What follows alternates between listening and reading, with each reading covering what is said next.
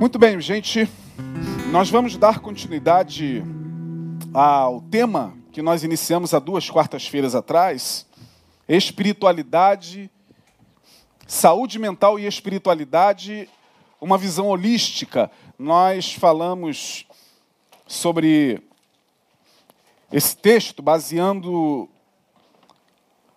baseando-se na primeira escrita aos Tessalonicenses, capítulo 5, verso 23, que é o texto que nós tomamos por base para conversar com vocês sobre este tema.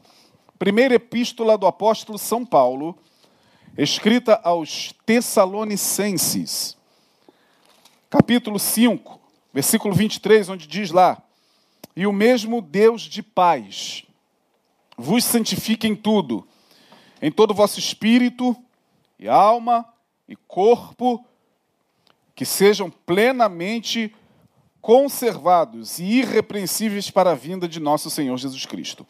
E o mesmo Deus de paz vos santifique em tudo, em todo o vosso espírito e alma e corpo, sejam plenamente conservados. Bom, tomamos por base essa palavra e já falamos há duas quartas-feiras sobre essa, essa visão do apóstolo Paulo e o porquê dele ter colocado desta maneira espírito, alma e corpo. Ele se dirige a uma igreja formada, na sua maioria, por gregos, e os gregos entendiam a constituição humana assim, dessa maneira: espírito, alma e corpo. Os judeus não viam dessa forma. Não vamos entrar aqui no mérito do, da Constituição certa ser esta e não aquela, ou aquela e não esta, não nos interessa isso. Mas eu tomo esse texto por base para fazer você entender que o que Paulo está querendo dizer aqui, que o mesmo Deus de paz vos santifique em todo o vosso espírito, alma e corpo, ele está dizendo, em outras palavras, o seguinte: que Deus possa vos santificar, vos preservar, vos abençoar integralmente, holisticamente. Por quê? Porque, de certa forma, tomando esse texto de Paulo por base, entendemos que temos um corpo, entendemos que temos uma psique, alma, na língua grega, é psique, e entendemos que temos, para além do corpo e da psique, uma essência que se comunica com o divino, que tem vários nomes, eu falei. Biblicamente e dentro da nossa compreensão, chamamos isso de espírito. Outras religiões chamam de alma, veja bem. É, o Espiritismo, por exemplo, vai falar das almas que partiram, das almas. Então veja que a nomenclatura ela vai mudando e não nos interessa muito essas discussões, porque isso são discussões que não levam a lugar nenhum. Eu quero que vocês entendam que a nossa palavra visa fazer com que você é, é, perceba que nós somos seres integrais. Tanto o nosso corpo, quanto a nossa alma, quanto o nosso espírito, precisam de alguma maneira estar é, se comunicando um com o outro. Há tempos atrás, entendia-se na igreja evangélica essa divisão como se fosse uma divisão mesmo. As pessoas dividiam, inclusive, a vida. É, eu me lembro que quando eu me converti, eu me converti na década de 80. Aliás, sou nascido e criado na, na, no Evangelho, mas, enfim, conheci mesmo o Evangelho de Jesus, tive um encontro com ele na década de 80. Eu me lembro que na minha, na minha caminhada cristã, quando eu participava de reuniões de oração, alguém tinha tem um pedido para fazer? Perguntava o, o, o, irmão ou a irmã dirigente da oração. Aí os pedidos eram feitos e quase sempre se ouvia assim: eu peço pela minha vida material, pela minha vida espiritual, pela minha vida profissional, aí é dividindo como se fosse possível, minha vida espiritual, minha vida material, minha vida eh, emocional, minha vida. Né, só falar, falar, faltava falar minha vida sexual, minha vida. A gente ia dividindo, dividindo como se fosse possível não integrar tudo isso. Na verdade, a gente sabe que uma coisa está interligada à outra. Esta é a proposta desse, desse estudo às quartas-feiras. Fazer você entender que, que o que Paulo está dizendo é o seguinte: olha, nós somos um complexo único. Espírito, alma, corpo, corpo, alma, espírito. Mas olha aqui, você está vendo aqui a alma? Ela está se expressando. Você está vendo o espírito aqui, em mim? Mas ele está se expressando. Há uma interação que nós não sabemos exatamente como se dá. Nem a neurociência conseguiu fazer essa divisão ao certo entre mente e cérebro. Neurocientificamente falando, há controvérsias, há muitas maneiras de se perceber como é que é, como é, que é isso. A mente é o cérebro, o cérebro é a mente. Ok. É, então vamos tirar o cérebro aqui da cachola e vamos deixar em cima da mesa para ver se esse corpo continua. Não, não vai continuar. Vai deixar de existir. Por quê? Porque o cérebro. Mas o que, que anima o cérebro? As conexões neurais. É, vai dizer o cientista. Sim, mas o que faz as conexões neurais serem animadas? As energias que acontecem ali na troca das sinapses, das, das dos neurotransmissores, sim, mas tem alguma coisa ali que na morte para de funcionar. Como é isso? O que, que se desliga? Então veja que a discussão é, é complexa. E quando Paulo está dizendo aqui, e, e, o Deus de paz vos santifique em tudo, em todo o vosso espírito, alma e corpo, ele está dizendo: olha, vejam-se da forma mais integral possível. Eu fiz menção na quarta-feira passada do, do texto de Mateus capítulo 4, quando Jesus está ali é, sendo tentado pelo diabo, e o diabo está tentando-o em todas essas instâncias. Fome. Ora, fome, quem sente é o corpo, mas a fome é uma expressão da alma, cujo resultado final é o corpo. Você sabia disso? Quando você tem fome, cada um tem um nível de fome. Cada um, na hora da fome, na hora de comer, quando essa, essa vontade biológica chamada fome parte de algum lugar no nosso corpo, ela vai se, se expressar de forma muito diferenciada na vida de cada um. Por isso que cada um tem um certo nível de fome. A fome ela também pode ser vista como fome em outras instâncias. A gente tem fome de comida, mas a gente tem fome de, de afeto, a gente tem fome de amor, a gente tem fome de carinho. A gente tem fome em, que se manifesta em várias outras instâncias. Assim sendo, veja lá que também na oração do Pai Nosso, vemos Jesus falando destas instâncias: corpo, alma e espírito. Pai nosso que estás nos céus, santificado seja o teu nome. Ora, o que está me conectando ao Pai para eu poder falar desta forma, com esta consciência? É a minha essência. É algo em mim que se conecta ao Pai. O espírito. Tá? Vou usar esse termo espírito na psicologia analítica, self. Lá em outras religiões tem tantos outros nomes, mas é algo no ser humano que o conecta ao Pai. Quando você ora,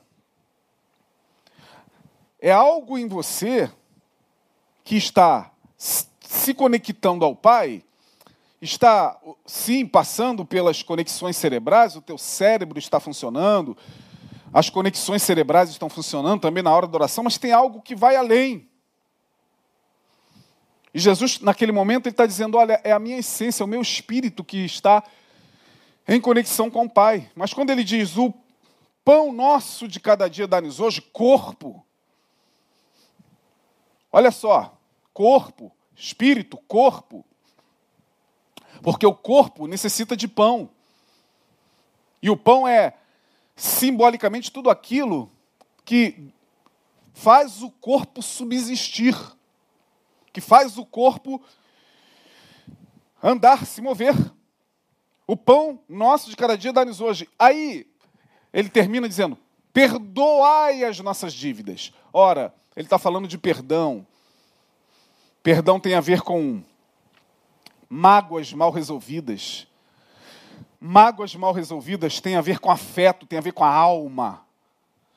Portanto, o que Jesus está dizendo é o seguinte: Pai, perdoa as nossas dívidas, assim como nós temos perdoado a quem nos tem ofendido, para que, em não perdoando, nossa alma não adoeça.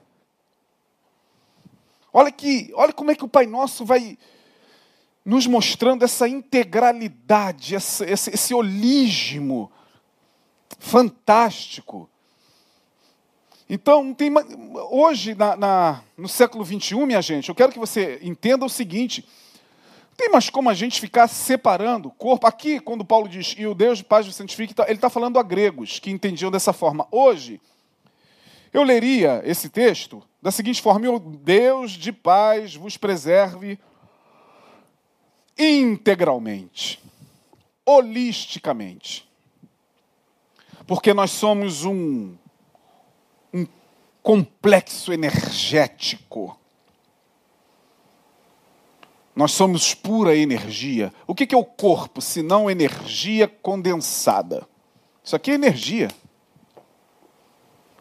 Isso era visto como corpo quando a visão era ainda aquela visão do século XIX até o século XX, mas com o advento da, da física quântica, por exemplo, que explora de forma mais profunda a questão da energia, hoje qualquer médico sabe que nós somos energia. Que a matéria nada mais é do que energia condensada em diferentes graus que é o mundo material? Energia. Tudo é energia. Aí quando a gente falava lá atrás, tudo energia, ah, isso aí é coisa de esoterismo. Ah, as pessoas ficavam rindo de forma tão, tão inocente. Aí tem que vir a ciência e falar, não, tudo é energia mesmo. Aí tem que ir para a academia estudar que tudo é energia mesmo. Ah, agora é verdade, tudo é energia. É tudo é energia, irmão. Nós somos um complexo energético que, com o passar do tempo, foi sendo subentendido como corpo, uma alma. Mas não sabemos ao certo como os gregos, que foram os gregos que exploraram essa questão da alma, como é que eles descobriram isso? Platão vai falar muito sobre isso. Então, quando a gente fala de saúde mental, temos que levar em consideração a saúde mental com essa visão de que nós somos energia.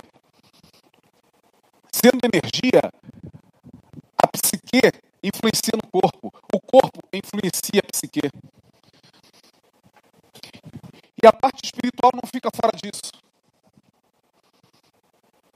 Não tem como a gente ignorar.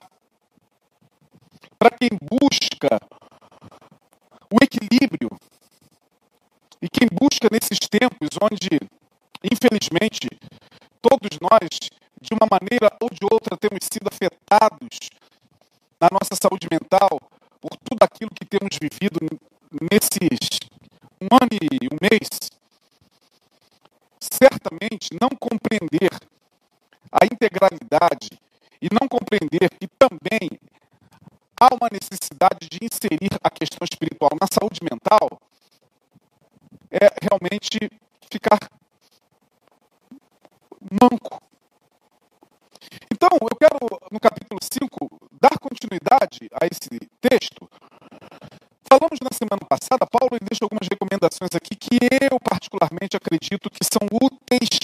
saúde mental.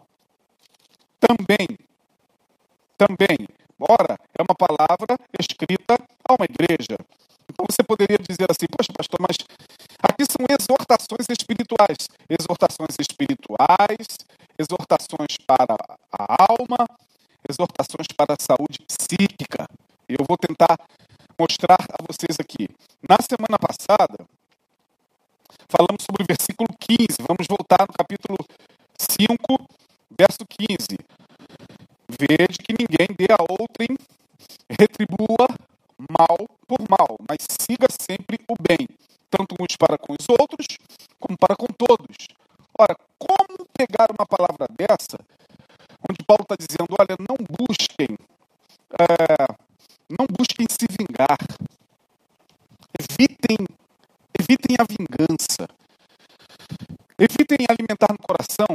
prática do revide pelo ódio.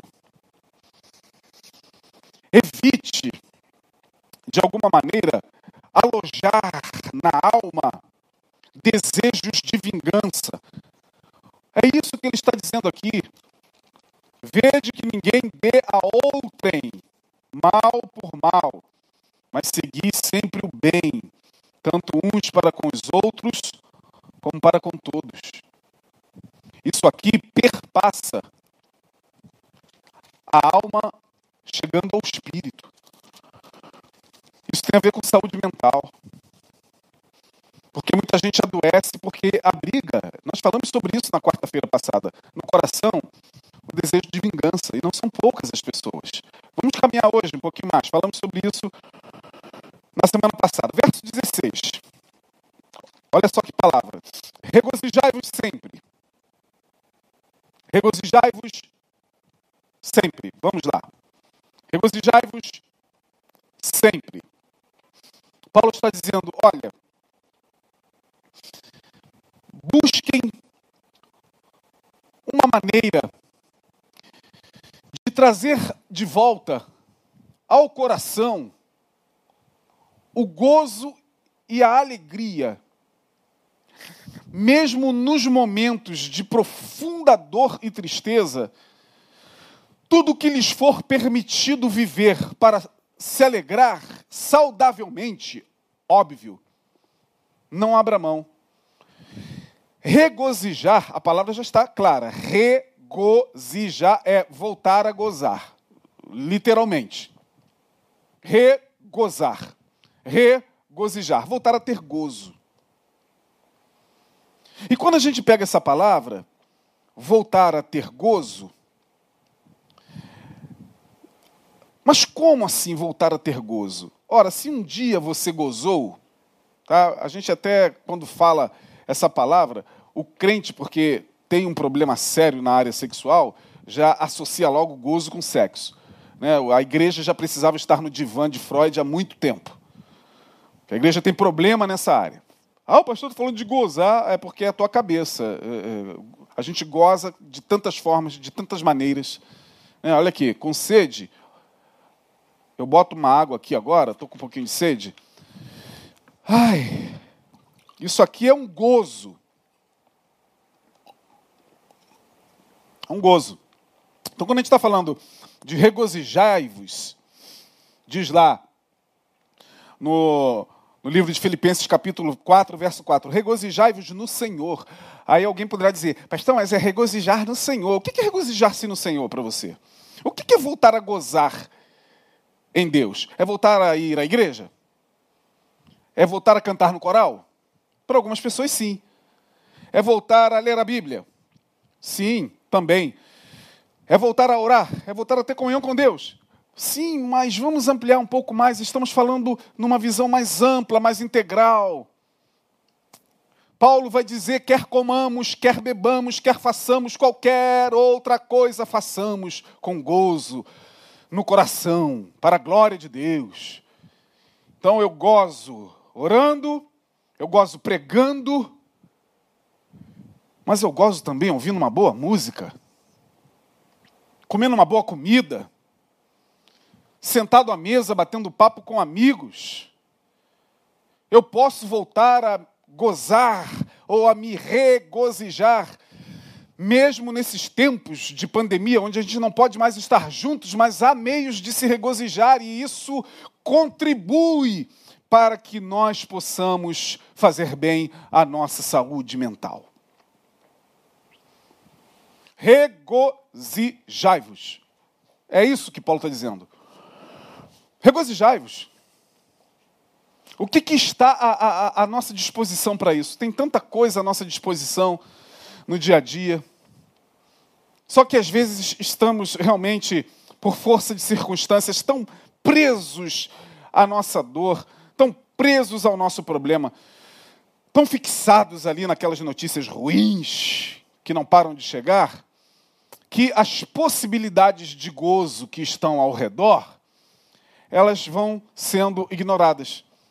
Aí a gente só acrescenta problema a problema.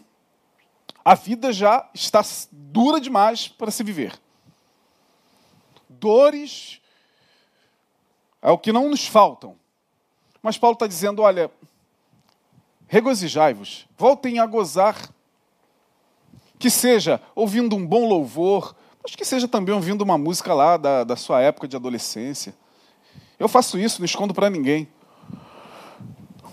E às vezes sei que muita gente fica meio escandalizada, mas olha, às vezes eu faço, posto meus stories, ó, tô aqui na minha casa, olha essa música aqui da, da década de 80, música que badalou né, o nosso tempo, naquelas épocas. Isso é, isso é regozijar. Ah, mas Deus não está nisso. Não está para você. Para mim está.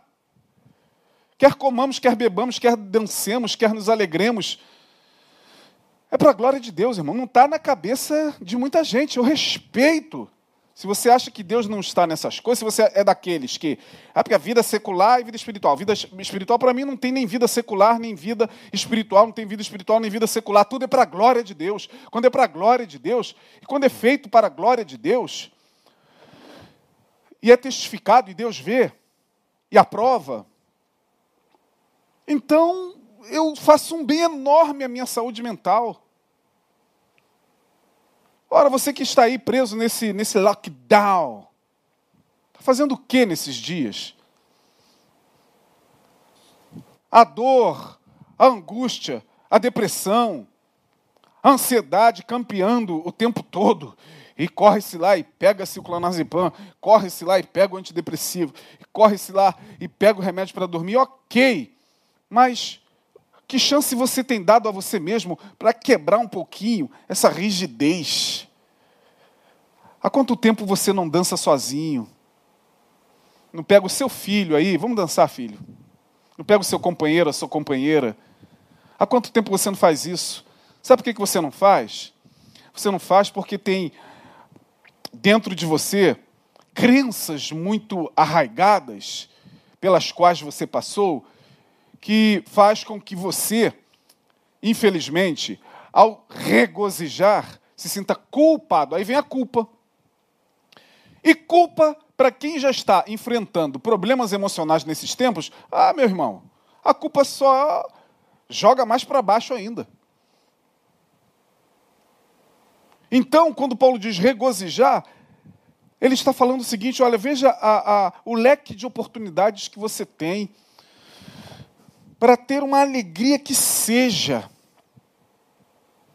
E hoje eu, particularmente, não critico quem quer que seja. Às vezes eu fico vendo lá no Instagram, é, a gente passa lá e vê pessoas postando lá, né, no fundo do seu quintal, pulando dentro daquela piscina, Tony. Tá! E postando, a gente fica, ah, meu Deus, deixa o cara se divertir. O problema é dele, se ele está lá, sabe? Mas é uma forma que ele tem de lutar contra uma depressão. Você não sabe quem é aquela pessoa ali, nem o que ela está passando. Então, é uma forma que ela tem de conectar-se com a vida. Ai, vou me regozijar, vou me jogar nessa piscina aqui. Ah, deixa eu fazer meu churrasquinho aqui, tomar meu negocinho aqui, que seja Coca-Cola, que seja cerveja dele, o problema é dele, não estou nem aí. Mas é a forma que as pessoas têm hoje de tentar, de alguma maneira, voltar a ter gozo na vida. Porque viver está difícil, irmão, demais. E a gente ainda fica criticando as pessoas, a gente só critica, a gente só julga. Porque não tem coragem, às vezes, de fazer o mesmo? Vá você. Vá lá se divertir da forma como você acha melhor. Você se diverte o quê? Ouvindo música gospel, bota música gospel e vai lá se divertir, mas volte a gozar. Volte a se regozijar. Volte a dar ao seu coração um pouquinho de gozo em meio a tanta dor, porque, volto a dizer, minha gente boa, a gente tem hoje muito mais notícias ruins do que notícias boas. Liga lá a televisão. Faça o teste. E veja em meia hora, 40 minutos, uma hora de jornal, se tem alguma coisa boa. Que você possa chegar e falar: ai meu Deus, que notícia maravilhosa. Não, isso você vai buscar isso nas redes. Você vai para as redes, lá nas redes tem as postagens que faz a gente olhar para outras coisas, ouvir outros sons, ver outras imagens. Sabe, porque a gente hoje está mergulhado numa num mar de, de, de dores e, de desesperança. Então, Paulo está dizendo o seguinte: olha, para o bem da tua alma, e também para o bem da, do teu corpo, e também para o bem do teu espírito, volte a gozar. Regozijai-vos. Ah, um grupo de amigos virá aqui à noite para a gente, sei lá, trocar ideia, comer alguma coisa. Virão aqui. Duas pessoas, três. Não, pode aglomerar, né, irmão?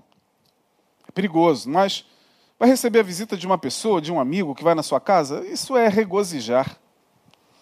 Aproveite os momentos de alegria saudável que a vida nos proporciona. Regozijai-vos. Quero trazer à memória Jeremias 3, verso 21. Quero trazer à memória o que me pode dar esperança. Trazer à memória. O que, que pode me dar, me dar esperança? O que eu trouxer à memória e o que me pode dar esperança. Quero lembrar-me, quero trazer à memória o que me pode dar esperança. Isso é regozijar. Permita-me lembrar, ou lembrar-me dos tempos antanhos ou dos tempos de outrora, dos tempos passados, é a mesma coisa, onde eu vivi isso e me alegrei.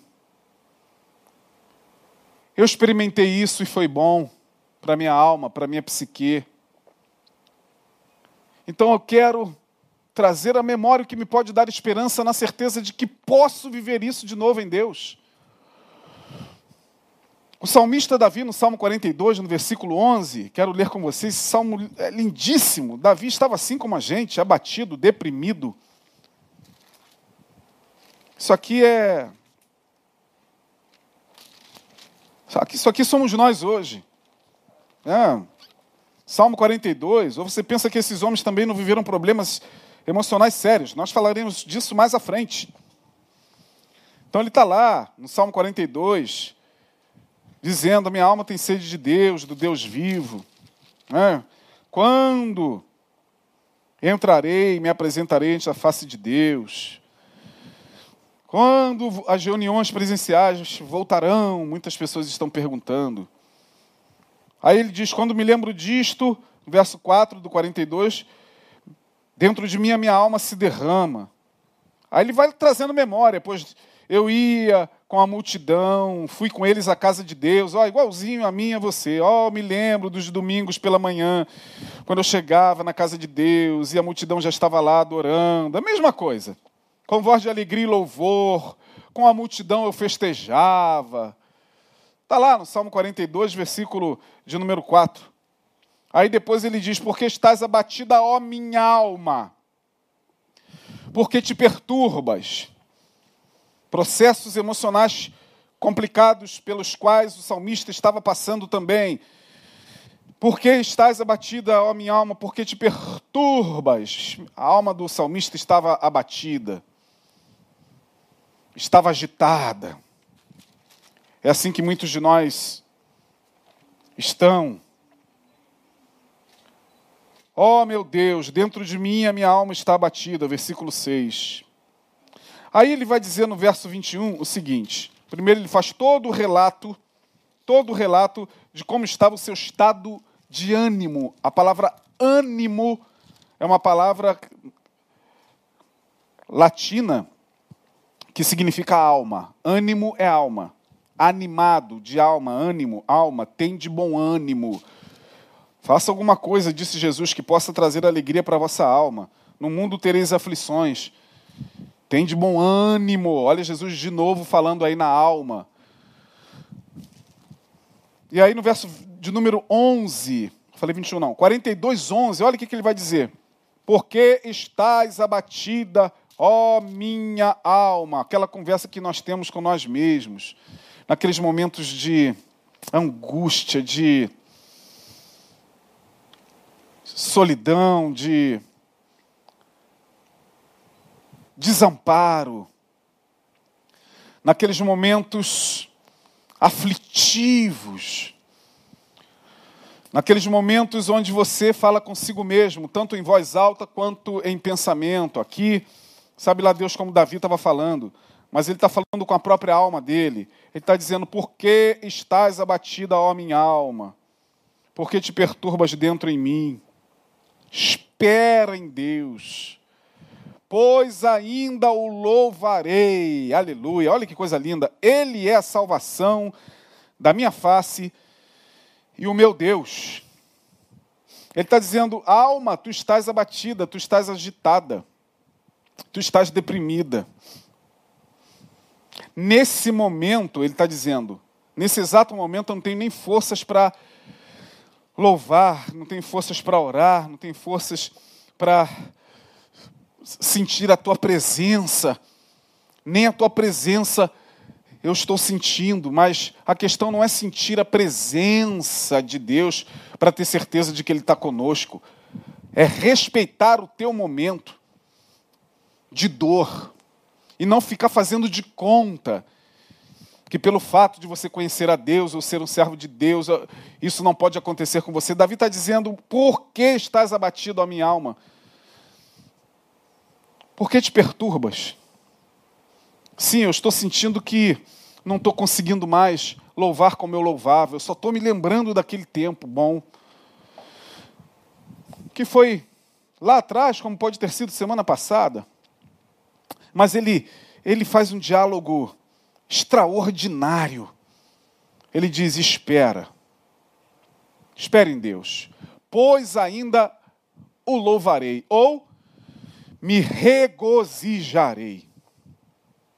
Me regozijarei, porque absolutamente nada nesta vida é para sempre. Regozijai-vos no Senhor, outra vez vos digo, regozijai-vos. Quando os dias forem bons, aproveite-os bem. Está lá em Eclesiastes, capítulo, se não me engano, capítulo 3, não estou recordando agora. Quando a vida nos oferece oportunidades boas de se alegrar, alegre-se. Lá mesmo no livro de Eclesiastes, diz o seguinte: olha, no dia da alegria, regozija. No dia mal, considera. Porque Deus fez tanto um como o outro, ou permite tanto um como o outro. Não tem como, é aquilo que nós já falamos aqui, a vida, e pastor Neil, se eu não me engano, no, no, no, culto da vitória, se eu não estou enganado, se minha mente não me falha, ele pregou sobre essa questão da dialética da vida. É, a vida é dialética mesmo, não tem para onde correr, não, irmão. São dias bons e dias maus. São dias de regozijo e dias onde não há sequer sinal de alegria. Eu vou dar um exemplo aqui, um exemplo que para muitos pode considerar pode ser considerado profano, mas é só um exemplo. Só um exemplo. Tá? É, você poderia sequer na tua vida imaginar. Eu tenho 52, an 52 anos, eu nunca poderia imaginar ver aquilo que desde criança os meus olhos veem, que é o Marquês de Sapucaí, que depois se transformou em Sambódromo, ficar como ficou nesse ano de 2021. E os crentes, ah, né, aleluia, glória a Deus, a pandemia veio para acabar com o diabo, eh, foi Jesus, ah, porque arrastaram Jesus na avenida. Os crentes que adoram defender Jesus, os, os desembargadores de Jesus, os advogados de Jesus, os justiceiros de Jesus, já estavam lá na gente falando, ah, mas não estou analisando por aí, não, estou analisando de uma outra perspectiva. Eu nunca poderia imaginar ver aquilo morto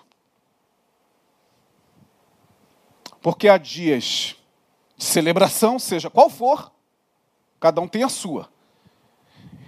E há dias onde a celebração não se faz presente.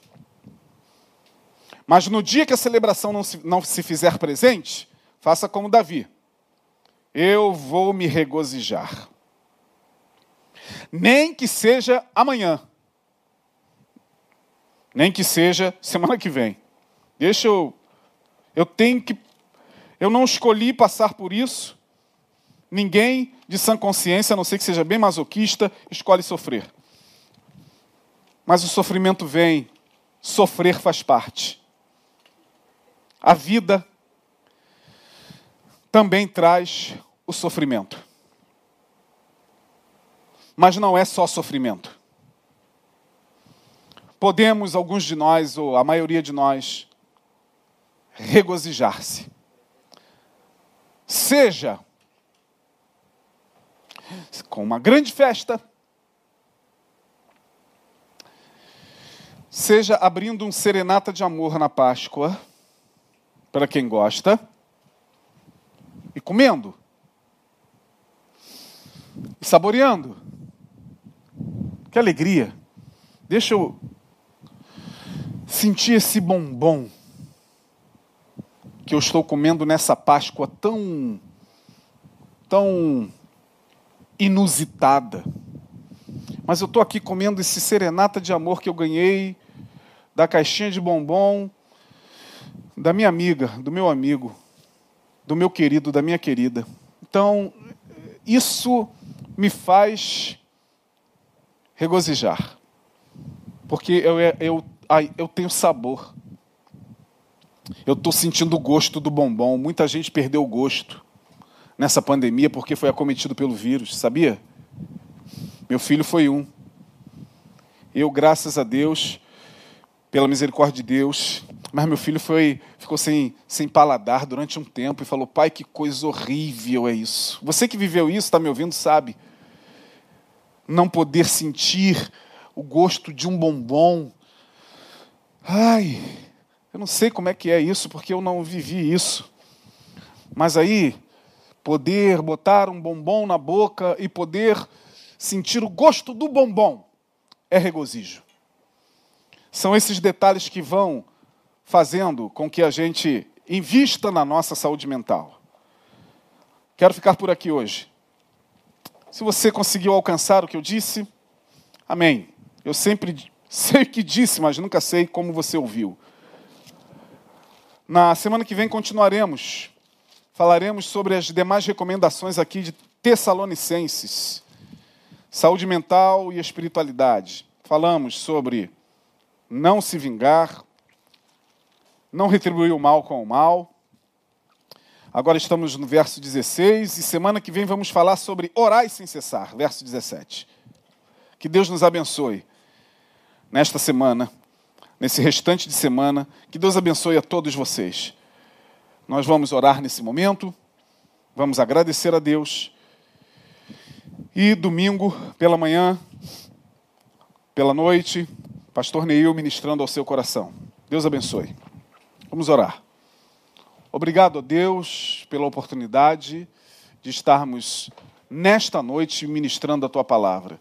Ajuda-nos nesse tempo onde precisamos tanto de saúde mental, de força para continuar vivendo, crendo, esperançoso em Ti. Que o Teu nome seja glorificado e que vidas sejam alcançadas pelo teu espírito e que teu espírito possa ministrar melhor do que minhas palavras.